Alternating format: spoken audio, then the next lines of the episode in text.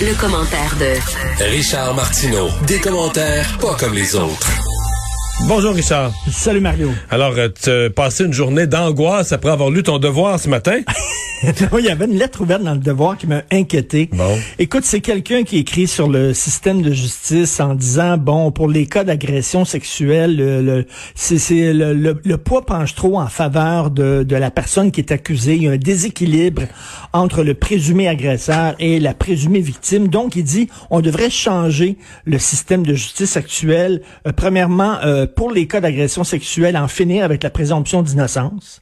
OK, parce qu'actuellement, euh, t'es innocent jusqu'à preuve du contraire. Lui dit, non, ça, ça aide trop, ça, ça aide trop le- le- c'est un fondement, c'est un fondement de société dans les Ben- démocraties libérales. là.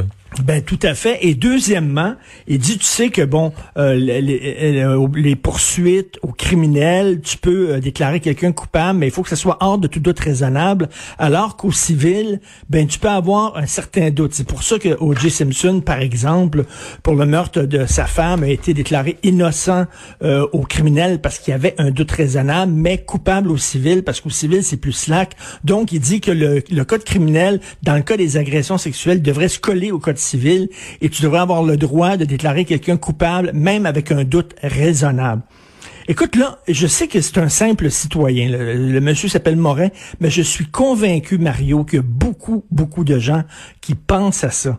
Ils connaissent mal le système de justice. Ils pensent que le système de justice ne fonctionne pas, qu'il y a trop d'agresseurs sexuels qui s'en sortent à cause de récentes histoires. Et là, on est prêt, comme tu dis, à acheter le bébé avec l'eau du bain et à se débarrasser de choses que ça, a pris des années avant de, construire. Ce sont des piliers de notre civilisation. Les pays où il n'y a pas de présomption d'innocence, ce sont des dictatures.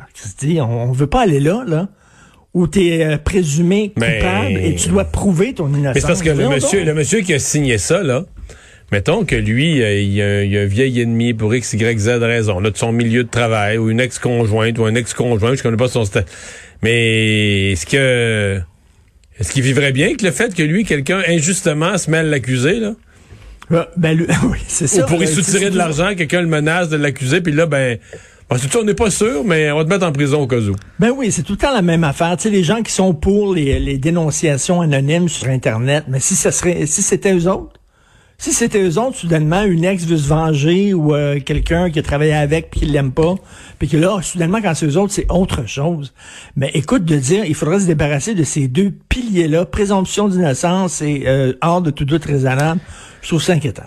Richard, tu veux revenir sur cette histoire d'un père qui a menacé de mort ses quatre filles car elles ne Oui. voulaient pas porter le voile? D'ailleurs, qui, qui a mené en raison de l'intervention d'un éducateur assez vigilant et courageux Ben- qui a décidé de, de porter plainte. Exactement, et c'est le sujet de ma chronique demain, parce que là, s'il y a des gens qui ont des doutes sur la loi 21, la fameuse loi sur la laïcité, regardez à quel point cette loi-là est importante.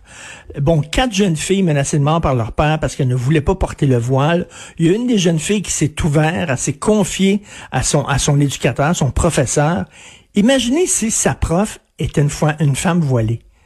Imaginez si sa prof était une, femme voilée. Est-ce que cette fille-là lui aurait fait confiance? Est-ce que cette jeune fille-là se serait confiée? Non. Et imaginez si la juge, qui était juge lors de ce procès-là, et les jeunes filles ont témoigné, est-ce que les jeunes filles auraient été à l'aise de témoigner contre leur père devant une juge qui porte un voile?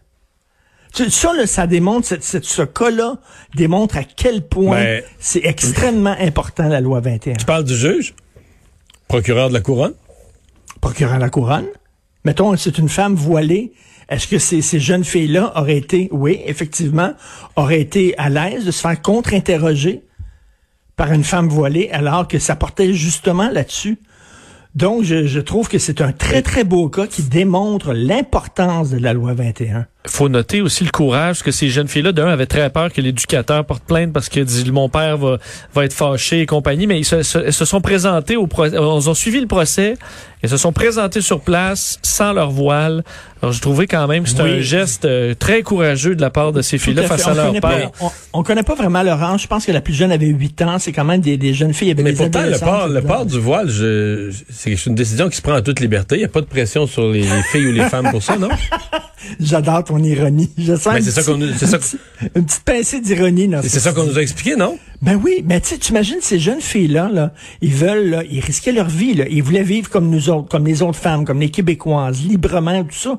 Et pendant ce temps-là, leur père aurait pu dire, ben regardez, la CBC sont tout contents d'avoir une journaliste voilée. Regardez, telle entreprise privée, tout content de, de mettre euh, sur ses affiches, sur ses publicités de cosmétiques, une femme voilée. Mais pourquoi tu vas enlever ton voile? La société au Québec trouve que c'est un signe d'ouverture puis qu'il n'y a rien là. Plus que ça, plus que ça, quand un, mag- quand un, un manuel scolaire veut illustrer des gens de confession musulmane, Mettre une femme voilée. oui, et ce qui est encore plus grave, parce que pour le message qui s'envoie, c'est que sinon t'es pas de confession musulmane, là, alors que Et- et la sinon, majorité, la majorité des femmes musulmanes ne portent pas le voile. Et à la limite, je te dirais même, sinon, t'es pas une bonne musulmane. Parce que le, le, le- nos, nos, nos organismes d'État, c'est l'image de la musulmane qu'ils renvoient. C'est la musulmane exactement. voilée. Exactement. Ça c'est spécial, C'est pas à peu près. épouvantable, ça. Ben oui, tout à fait. Et tu me parlais de transfert en santé pour les provinces? Ben, Justin a dit non, pas tout de suite après la pandémie, alors que les provinces, écoute, là, euh, sont pognées avec, euh, veux dire, des, au lieu de dépenser à gauche à droite, la CPU est écrit là-dessus euh, amplement euh, cette semaine et, avec raison. Euh, là, les, les provinces doivent, écoute, là, ils sont, ils doivent juguler là, une, une, une épidémie importante. Ça, ça, ça, ça, il y a des coûts supplémentaires. Et Justin dit non. Justin tient le cordon de la bourse, veut pas donner de l'argent supplémentaire aux provinces. Il dit, écoutez, on va, on va décider de ça après la pandémie. Et tu sens qu'il va y avoir des conditions attachées à ça. De quoi il se mêle? De quoi il se mêle? Écoute, c'est les provinces qui sont euh, au, au front, là, beaucoup plus que le fédéral. Les provinces sont au front, ils ont des dépenses énormes. On a besoin d'argent. Et lui tient le cordon de la bourse et il dit, bon non, vous allez, vous allez accepter les conditions de mon oncle. Écoute, là, c'est assez, assez incroyable. Pas exactement nouveau comme conception, par exemple, du fonctionnement du Canada. Là. Non. Ni, ni pour Non, lui, non. ni pour sa famille, ni pour son parti. là. Pour sa famille, en effet.